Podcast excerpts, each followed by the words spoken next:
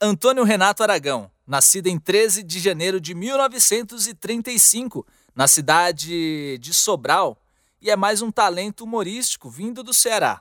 Ele é ator, diretor, cineasta, produtor, comediante, dublador, escritor, roteirista, cantor e empresário. E além de tudo isso que eu falei, ele é também advogado de formação.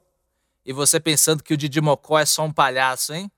Filho da professora Dinorá e do seu Paulo Aragão, o Renato é o caçula de uma família de oito filhos. O pai do Renato tinha uma fábrica de azulejos. E aí o Renato ficou muito conhecido com bordões como Opsit, Arô, Aguarde Confie, Peruas, Som na Caixa, Sabe Tudo, Bufunfa, É Fria, Poupança, Bicho Bom. Esse aí camufla. E é claro, o famoso O da Poltrona. Temporada 1, episódio 10.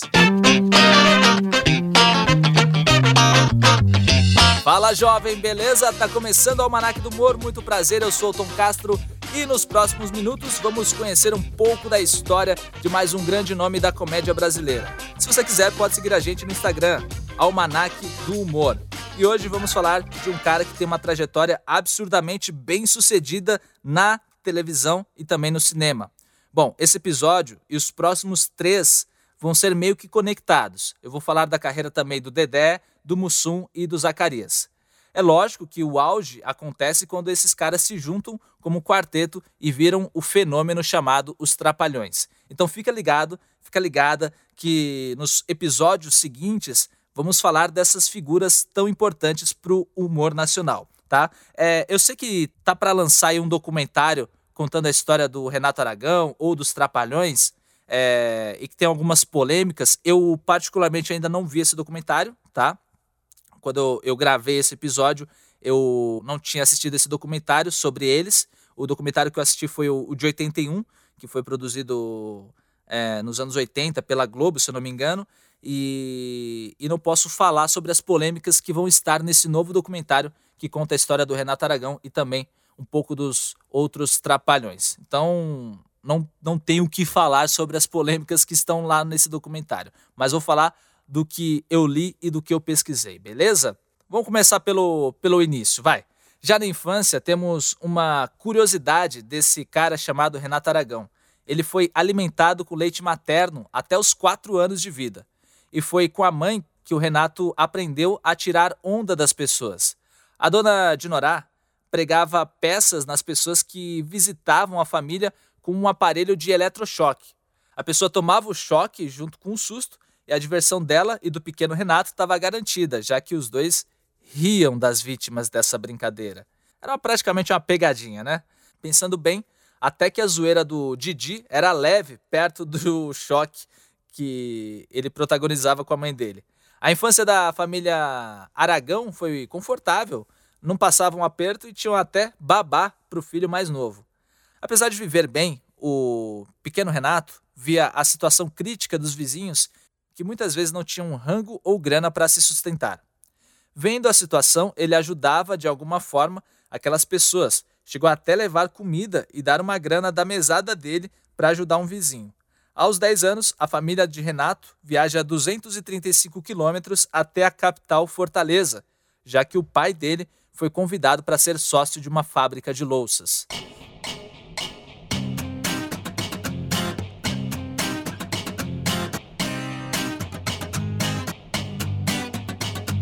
As primeiras trapalhadas do futuro de Dimocó aconteceram no exército, uma das situações que envolveu o aspirante a oficial do exército poderia ser uma cena dos trapalhões, mas realmente ela aconteceu. Tinha um comandante, um mala de um comandante, que ficava enchendo as paciências de um amigo do Renato no quartel. Teve um dia que o Renato, já com alma de Didi Mocó, jogou uma manga nesse comandante, que já foi acusando o futuro trapalhão. Provocado, o Renato já tinha uma manga reserva e disse que a manga dele estava ali. O tal comandante continuou afirmando que tinha sido ele e disse que ia anotar o nome do Renato no livro e se realmente fosse anotado, o Renato seria preso. Lascado com a situação, o Renato pegou a manga dele e jogou no peito do comandante. Nisso, todo mundo atirou manga no mala do comandante e virou aquela bagunça típica do Didi Mocó, só faltou o extintor. Como consequência, o Renato ficou preso uma semana. Outra curiosidade dessa fase da vida do Renato é que ele era oficial número 49 no Centro de Preparação de Oficiais de Reserva, o famoso CPOR. Com certeza, vários quadros dos Trapalhões protagonizados pelo Didi e que tinham como destaque o Sargento Pincel tiveram inspiração nessa etapa da vida do Renato.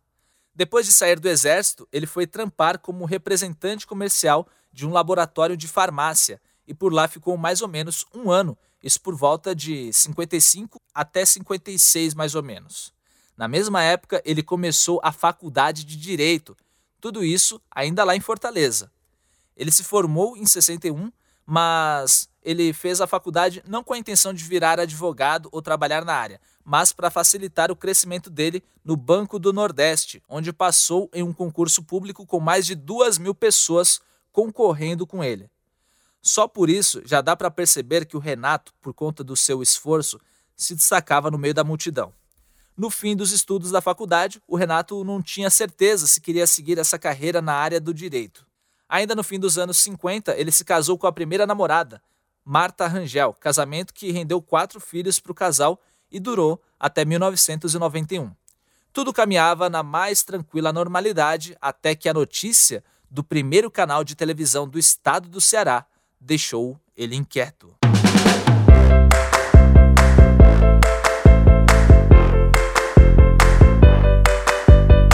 próprio Renato já fazia suas graças tanto nos tempos de exército quanto na faculdade, essa informação mexeu com ele.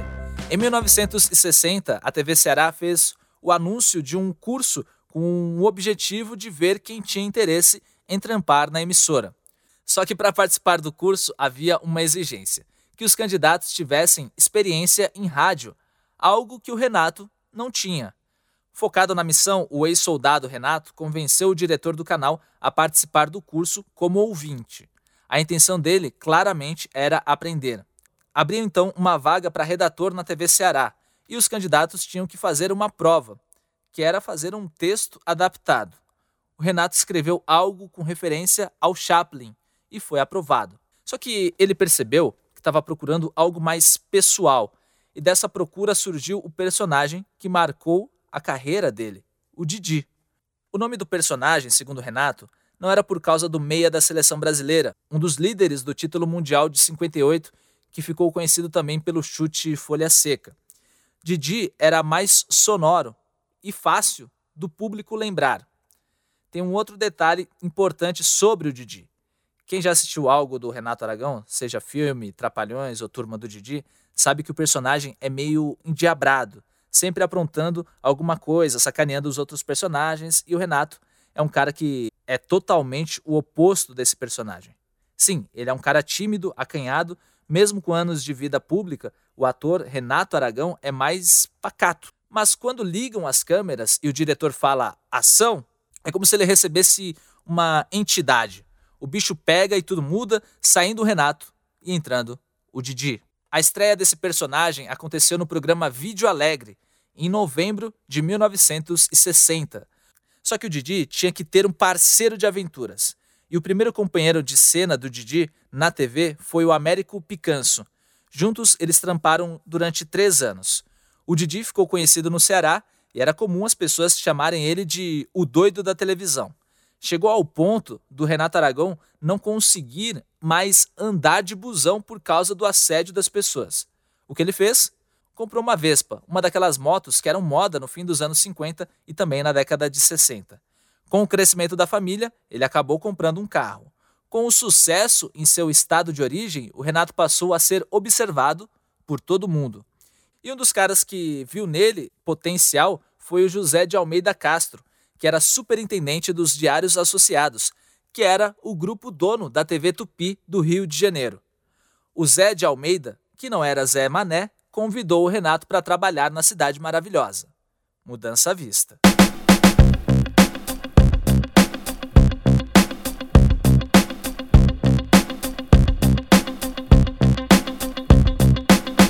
Em 1964, Renato Aragão desembarcou no Rio de Janeiro para, assim como muitos nordestinos que migravam para a capital fluminense, tentar a sorte na cidade grande. A estreia dele no canal foi no programa AEIO Urca. A vida melhorou, mas os custos também aumentaram. Logo que chegou no Rio, ele percebeu que as narrativas de humor do Sudeste eram diferentes da TV Ceará. Um exemplo é que na TV Tupi, o roteiro era mais direcionado para o texto, para a piada. O cara dava dois ou três passos, piada. Andava mais um pouquinho, piada. Algo próximo da linguagem do rádio. O que era uma tendência, já que boa parte dos elencos da televisão, principalmente entre os anos 50 até a década de 70, vinham do rádio.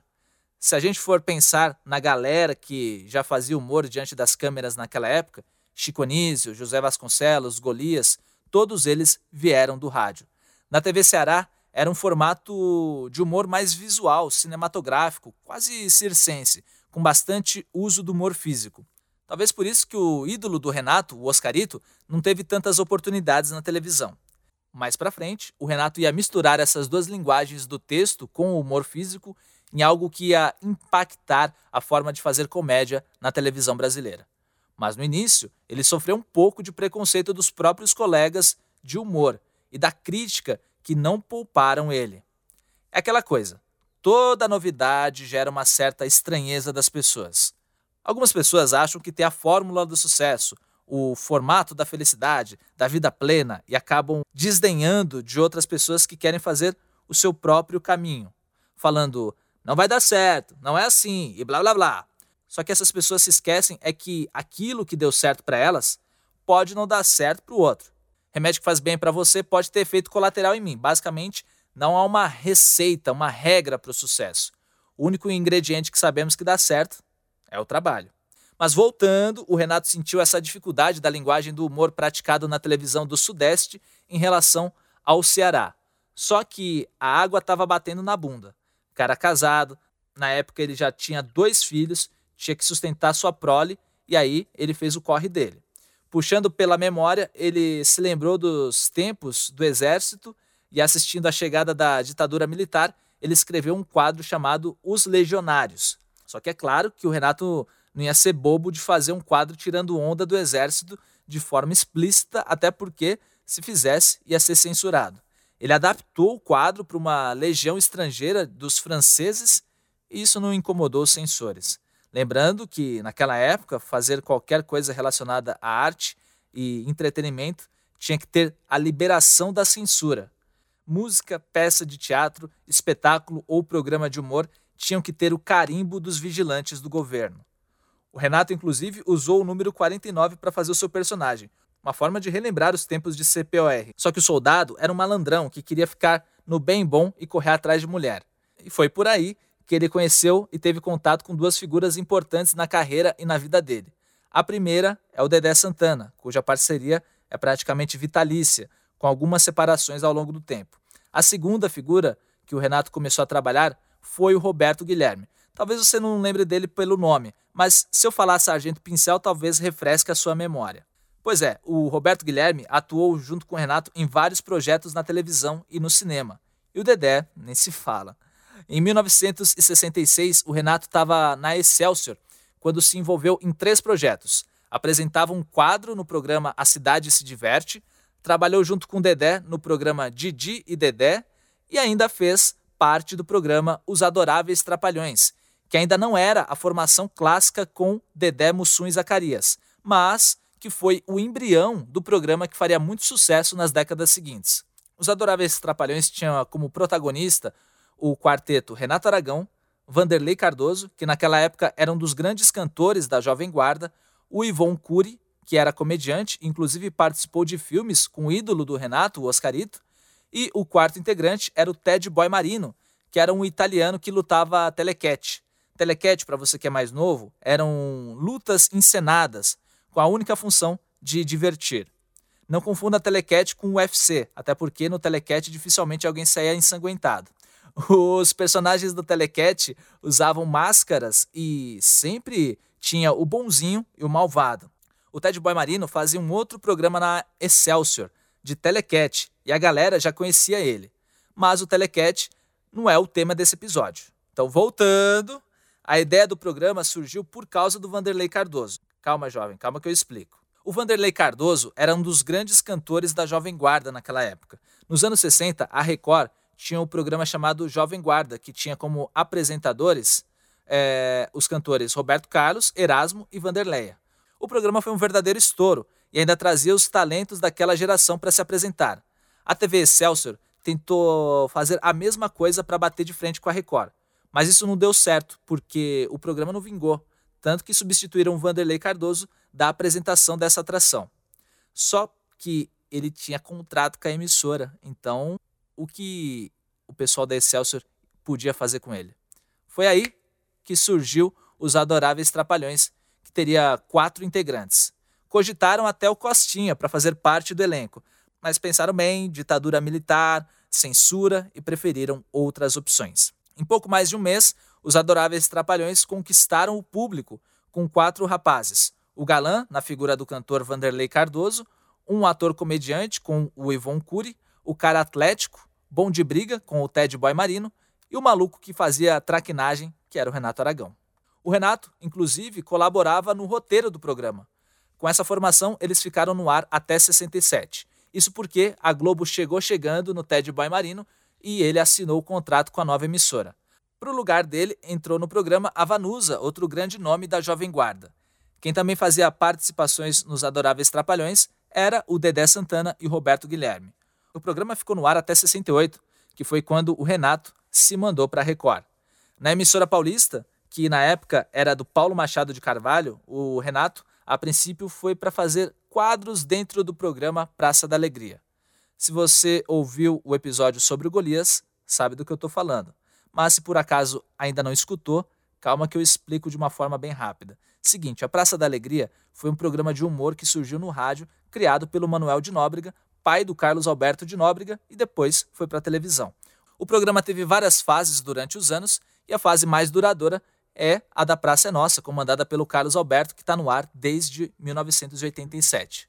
Voltando ao Renato Aragão, ele fazia quadros na Praça da Alegria e o parceiro dele era o Carlos Alberto. Até que o Dedé foi chamado para substituir o Carlos Alberto em alguns programas. O Dedé foi ficando e o empresário Paulo Machado de Carvalho via que a plateia gostava da dupla reunida, o público em casa também se divertia e resolveu que aqueles dois caras deviam ter uma atração só deles. Além de Didi e Dedé, eles precisavam de mais alguém para fazer parte do elenco principal da nova atração.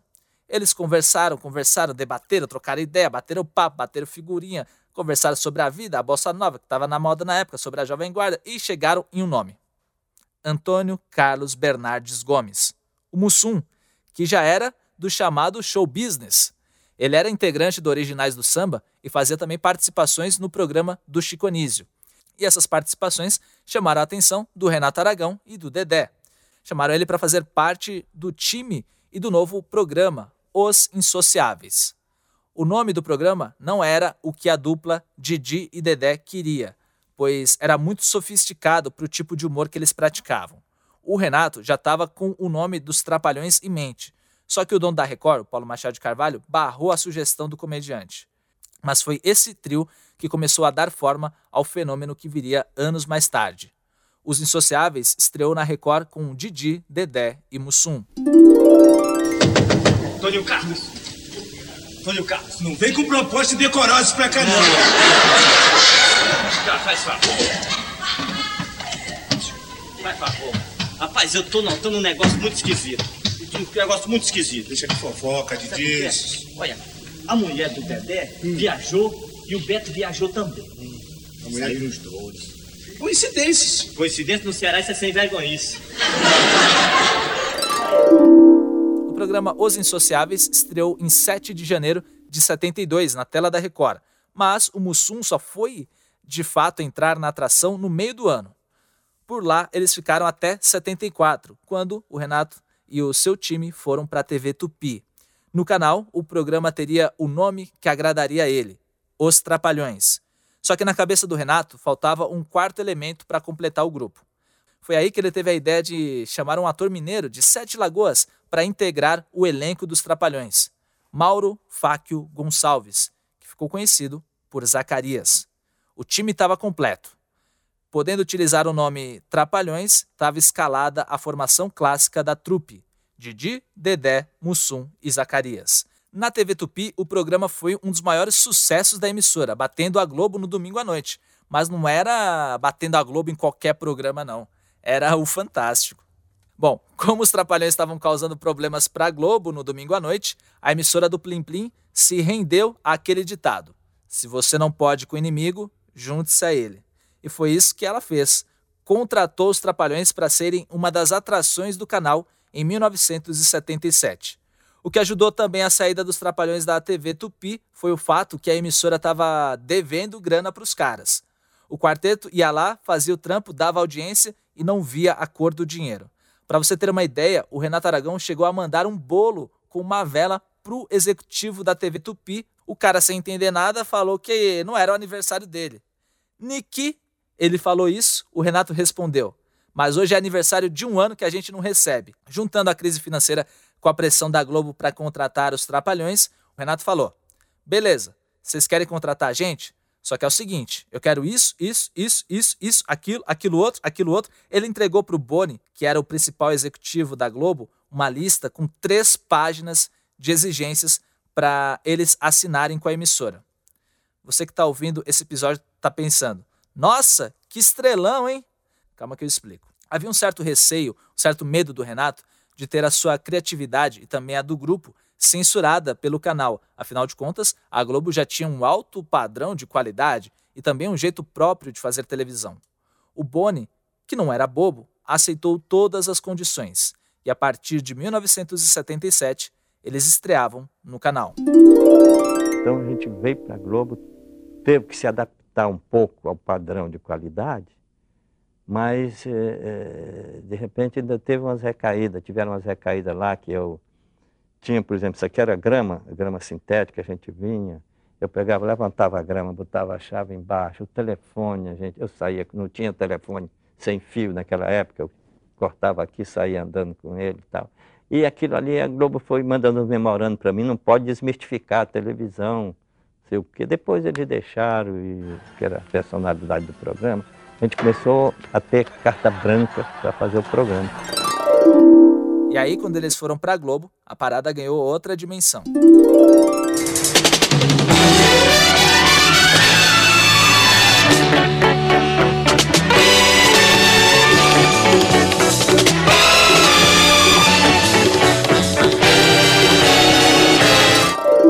Mas antes dessa vinheta que você ouviu ficar imortalizada com os Trapalhões, antes do programa semanal ir ao ar, eles fizeram na Globo dois especiais meio que para saber como ia ser a aceitação do público com o quarteto. Esses especiais foram para o ar na primeira semana de janeiro e fevereiro de 77. Já em março, Didi, Dedé, Mussum e Zacarias estreavam com o programa semanal aos domingos, antes do Fantástico. Com toda a estrutura da Globo, mais a equipe de roteiristas que tinha o Carlos Alberto de Nóbrega, somado com o talento do quarteto, os Trapalhões fizeram ainda mais sucesso. Foi um verdadeiro estouro, com quadros elaborados e outros mais simples. Marcaremos a reunião para amanhã. Doutor, olha. Onde é que eu estou falando no telefone? Sim, sim. É, nós podemos começar a discutir às nove horas da manhã. Pecete. Eu estou falando no telefone, já disse. Olha, e convoque todos os técnicos para amanhã. Pecete.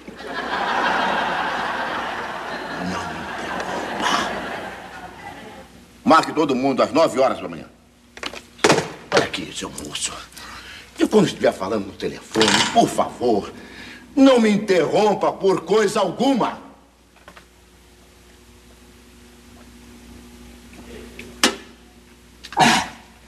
Agora, o que é que o senhor queria dizer? Agora tá, já engoliu o besouro que tinha aqui? Além do quarteto, quem também fazia participação com frequência no programa eram os atores Roberto Guilherme, o famoso Sargento Pincel, o Carlos Kurt e o Tião Macalé. Apesar do estrondoso sucesso do grupo, em 83 quase que a casa caiu. O que aconteceu foi o seguinte: o Dedé, o Mussum e o Zacarias criaram uma empresa chamada Demusa, que era para cuidar dos negócios do trio. Isso interferiu na carreira deles, tanto no cinema quanto na televisão. Para você ter uma ideia, Dedé, Mussum e Zacarias saíram do programa na Globo e o Renato ficou meio que segurando a onda sozinho com o elenco da própria emissora. Eles ficaram nessa situação durante meses. Parecia que ia ser o fim dos Trapalhões. Parecia. O Boni, um dos manda-chuvas da Globo, evidentemente ficou muito preocupado com a situação. Quem também colaborou para o fim dessa treta foi o Beto Carreiro, que era o empresário e, claro, como homem de negócios, não queria que o grupo acabasse os dois fizeram o meio de campo para que o quarteto resolvesse suas questões. Aparadas às arestas, era hora de voltarem ao trabalho juntos. E voltaram em grande estilo. Em março de 84, com a abertura de ninguém mais, ninguém menos que Chico Anísio, os Trapalhões, com sua clássica formação, estavam de volta aos domingos da Globo. Inclusive, o Chico Anísio participou algumas vezes do programa.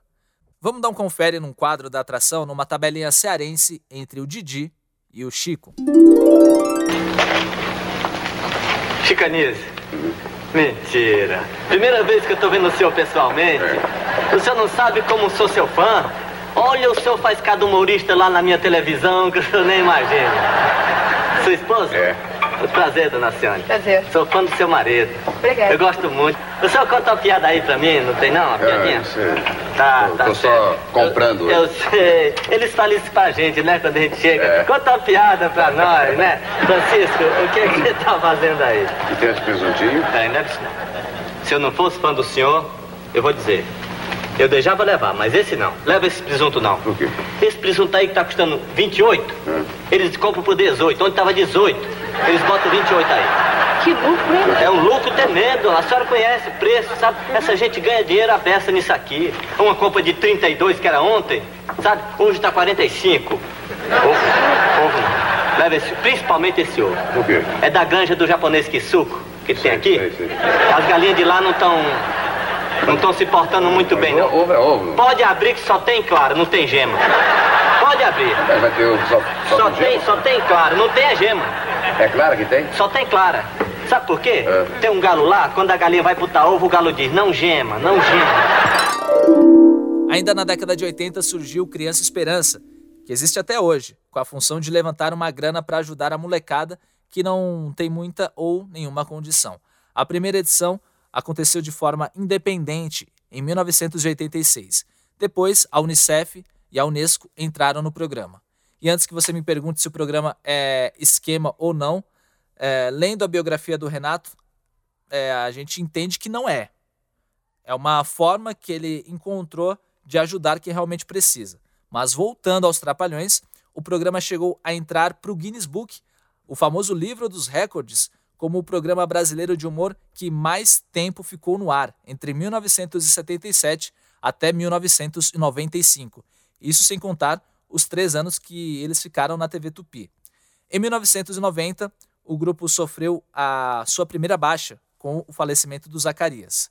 Mesmo assim, Didi, Dedé e Mussum seguiram em frente até o fim de 93, com programas inéditos de volta como o trio, igual nos tempos dos Insociáveis. O programa tirou um ano de férias e em 1994 o Mussum também se foi. A Globo ainda tentou fazer uma versão só com o Didi e o Dedé, que foi pro ar em 95, aos domingos, com auditório, mas na boa, já não tinha mais clima. Com o fim do programa, o Renato junto com o Dedé foram convidados a atuar na televisão portuguesa e partiram para esse novo desafio. Com a participação de atores lusitanos, eles ficaram no ar por dois anos e meio e nesse período fizeram sucesso por lá com o programa Os Trapalhões em Portugal. Fizeram tanto sucesso que o Renato, por conta do carisma dele com as crianças, foi convidado a fazer uma campanha de vacinação. Foi um convite feito pelo secretário de saúde local. Só que tem umas diferenças no português falado aqui no Brasil para o de Portugal. A frase que o Renato tinha que falar em bom português de Portugal é: Eu convido a todos os miúdos nesse domingo a tomar uma pica no cu. Só que ele, embaixador da Unicef no Brasil, não sabia que o termo pica no cu é injeção e deu tela azul nele. A solução do Trapalhão foi chamar uma moça que fazia parte do elenco do programa para completar a frase. Depois de quase três anos de aventuras em solo português, era hora de voltar para o Brasil.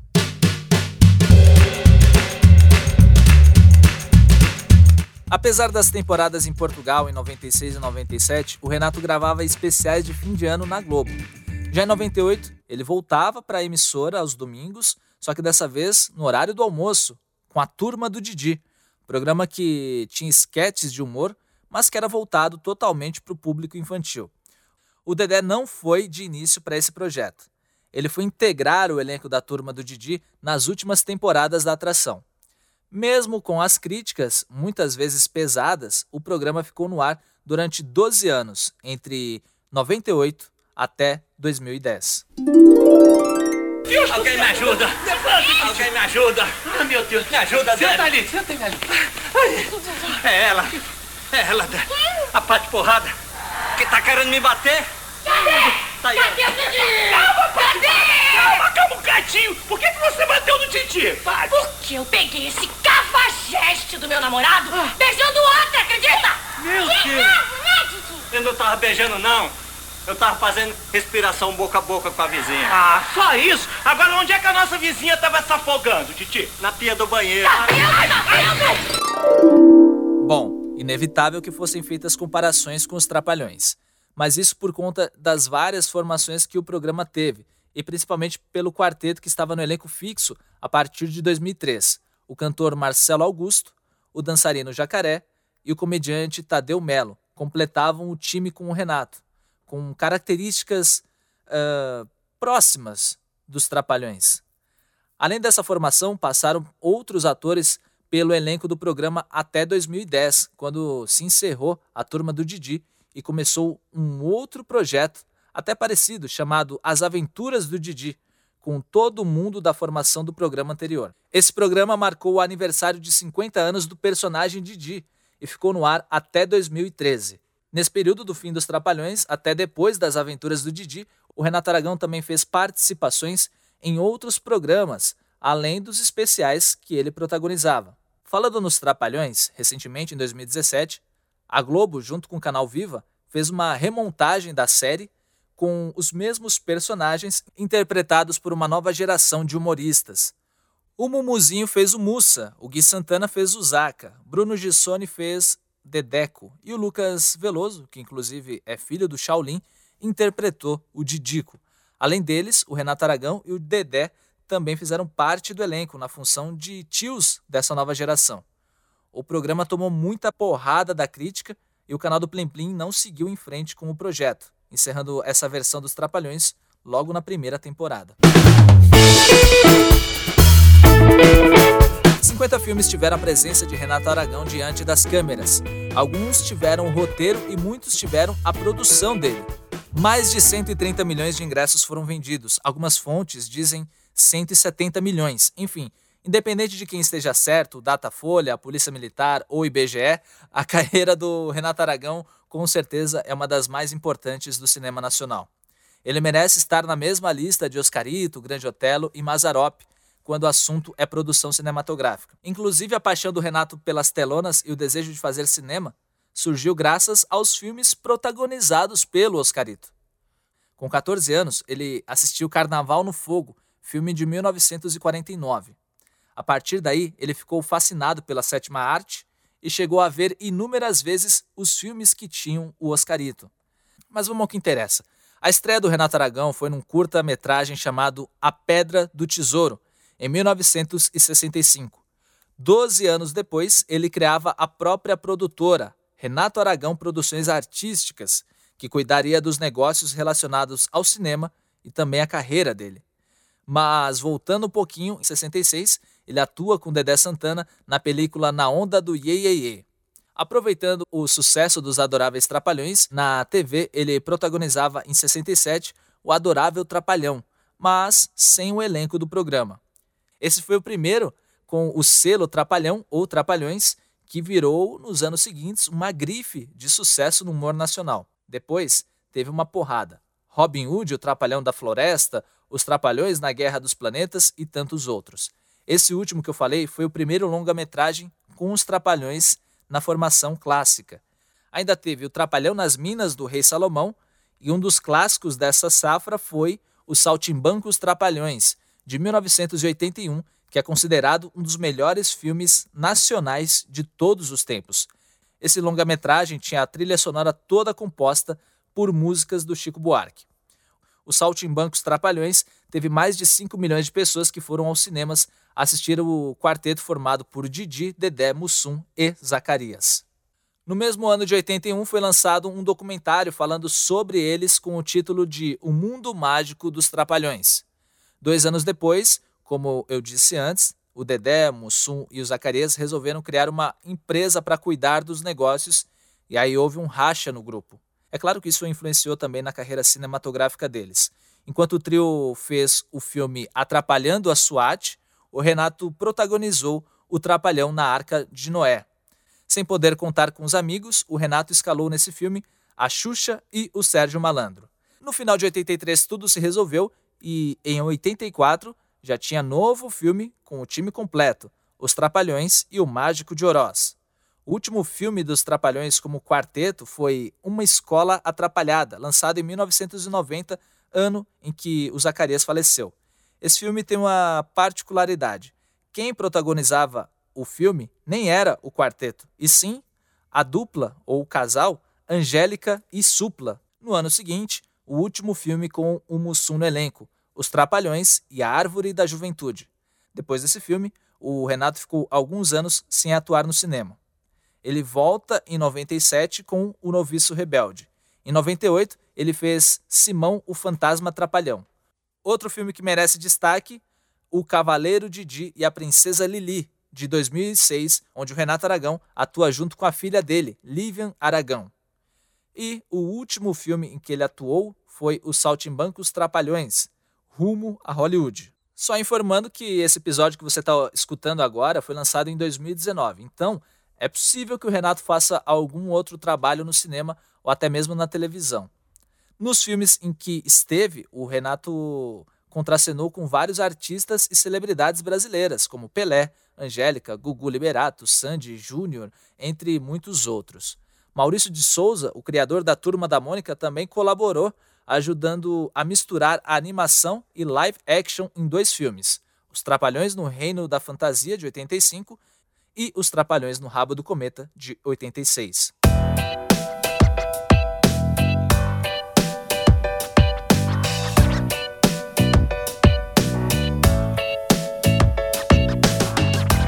Antes da carreira consolidada na televisão e no cinema, o Renato, logo que chegou no Rio de Janeiro, isso em 63 ou 64, foi convidado a fazer uma fotonovela. Fotonovela basicamente é um gibi, só que ao invés de ser desenhado, era fotografado. Esse tipo de história era bem popular nos anos 60 e 70, vendia muito. Aí chamaram o Renato, porque queria alguém cômico, alguém engraçado. Ele que estava chegando em solo carioca, querendo mostrar trampo e, claro, precisando de grana, topou o desafio. E foi um puta desafio. Nem tanto pelas fotos, mas porque a equipe de fotografia sacaneou ele. Eles fizeram o Renato subir o Pão de Açúcar, um dos cartões postais do, do Rio de Janeiro. Mas não chamaram um, um táxi, nem de bicicleta eles foram. Foram na pernada mesmo. Essa subida durou umas quatro horas, só que o Renato tinha algumas vantagens em relação aos demais integrantes da equipe. A primeira vantagem é que ele se cuidava, tinha um físico de atleta, então ele aguentou o rolê com os caras. A outra vantagem é que ele é do Nordeste. Se tivesse calor, não seria nenhuma novidade para ele. Ah, detalhe: eles subiram o Pão de Açúcar sem nenhum equipamento de segurança. Foram no kamikaze mesmo. A diferença é que os kamikazes usavam pelo menos um capacete, né? Então eles chegaram no topo, tiraram as fotos e os caras estavam de boa, porque já tinham experiência com escalada. Os caras começaram a tirar onda com o Renato que, provocado, teve uma ideia. Se para subir ele foi do jeito dos caras da equipe de fotografia, na volta iriam descer do jeito do Renato. Ou melhor, do jeito do Didi. O trapalhão chegou nos caras e desafiou: A gente vai descer de bondinho. Os caras acharam que isso era uma zoeira. Só que a coisa começou a mudar quando o próprio Renato foi trocar ideia com os responsáveis do bondinho e convenceu os caras a deixar que eles descessem do lado de fora do bondinho. Uma coisa meio missão impossível. E a equipe começou a dar aquela pipocada. Não, veja bem, não é bem assim. Não, Renato, você está exagerando. Mas acabaram topando a aventura. Quem estava dentro do bondinho não entendeu nada e o Renato repetiria essa aventura anos mais tarde, mas sem os amigos da onça. Além da bem-sucedida carreira na televisão e no cinema, o Renato também teve músicas escritas por ele. No filme Os Vagabundos Trapalhões, de 82, ele ajudou na composição de praticamente todas as músicas que fizeram parte da trilha sonora da película. Ciranda do Mar foi escrita por ele junto com o cara que mais ganhou calcinhas nesse país, o Vando, e essa música foi gravada pela Fafá de Belém. Mesmo ciente que a música não era o seu forte, o Renato se arriscou também cantando, como no disco O Forró dos Trapalhões, de 1981. Uma das músicas marcantes desse álbum, A Véia Debaixo da Cama, que é do Jonas de Andrade e que teve a sua primeira versão de destaque em 75 com o Geraldo Nunes. Mas para relembrar, vamos conferir um trecho do Renato cantando essa música. A véia debaixo da cama, a véia criava um rato. Na noite se danava, o rato chiava e a véia dizia: Ai meu Deus, acabou tudo, tanto bem que eu te queria. Ao todo, segundo a minha pesquisa, a voz do Renato Aragão aparece cantando em pelo menos oito discos entre 1974 até 1991. Além do selo dos Trapalhões, também aparece em discos de trilhas sonoras dos filmes protagonizados por eles. Televisão, cinema, fotonovela, discos, o que mais faltaria para a carreira do Renato? Produtos. Teve uma época que tinha lancheira, estojo, jogos dos Trapalhões e chegaram até a virar história em quadrinho. No fim dos anos 70, a editora Block, que era inclusive uma empresa sócia da TV Manchete, que muito tempo depois virou a Rede TV, foi quem produziu os gibis do quarteto com os desenhos de Carlos Cárcamo, Eduardo Vetilo e Valdir Odoriço, e o roteiro de Eli Barbosa.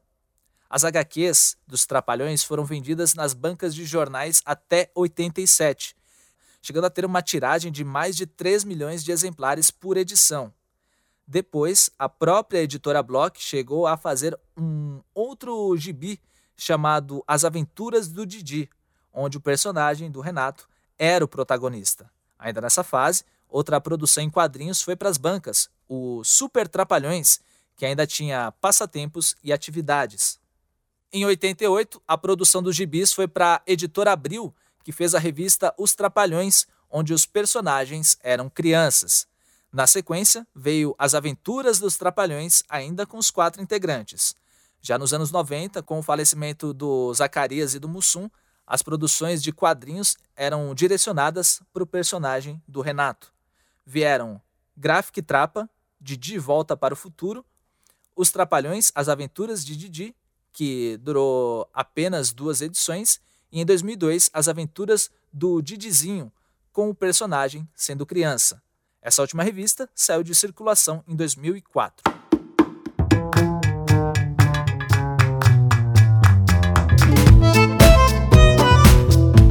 Quase 60 anos dedicados a divertir as pessoas renderam ao Renato homenagens ao longo de sua carreira. Em 2008, ele foi reverenciado no Grande Prêmio do Cinema Brasileiro.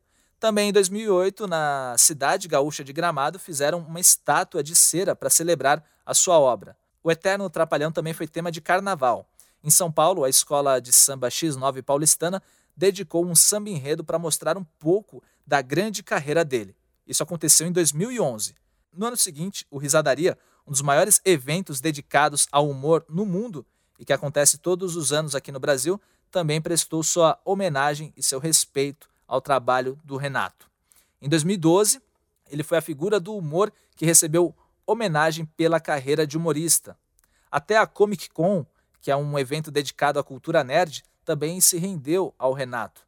No ano de 2016, ele foi lá falar sobre a carreira, sobre os projetos e no final foi aplaudido por 3.500 pessoas durante nove minutos. Você sabe o que é ser aplaudido durante nove minutos?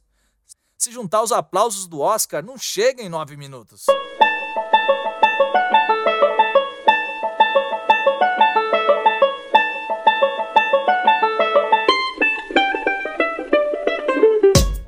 para fechar esse episódio, eu vou citar algumas das referências do Renato Aragão. Ele é fã de Oscarito, Chaplin e Carmen Miranda no cinema. Na cultura pop, ele curte o trampo do Stan Lee, que é o criador do Homem-Aranha e do X-Men. Mas o super-herói favorito do Renato era o Capitão Marvel. Na literatura, a preferência dele é pela obra de Charles Dickens, Oscar Wilde, Boris Pasternak, os irmãos Grimm, José de Alencar e Euclides da Cunha. É sempre legal saber as influências de alguém que trabalha com arte para ter um pouco de noção daquilo que inspira o cara como artista e também como consumidor de entretenimento. Bom, espero que você tenha curtido esse episódio do Almanac do Humor. Semana que vem tamo de volta e segue a gente no Instagram, vai lá, Almanac do Humor, tudo junto. Se quiser me seguir também, fica à vontade. O Tom Castro é o meu Insta. E no próximo episódio eu vou contar a história de outro trapalhão, o Dedé Santana. Ah, me ajuda aí divulgando pra galera. Fale bem do Almanac do Humor pro pessoal, para que mais gente saiba desse podcast. Cuide-se e até semana que vem. Tchau!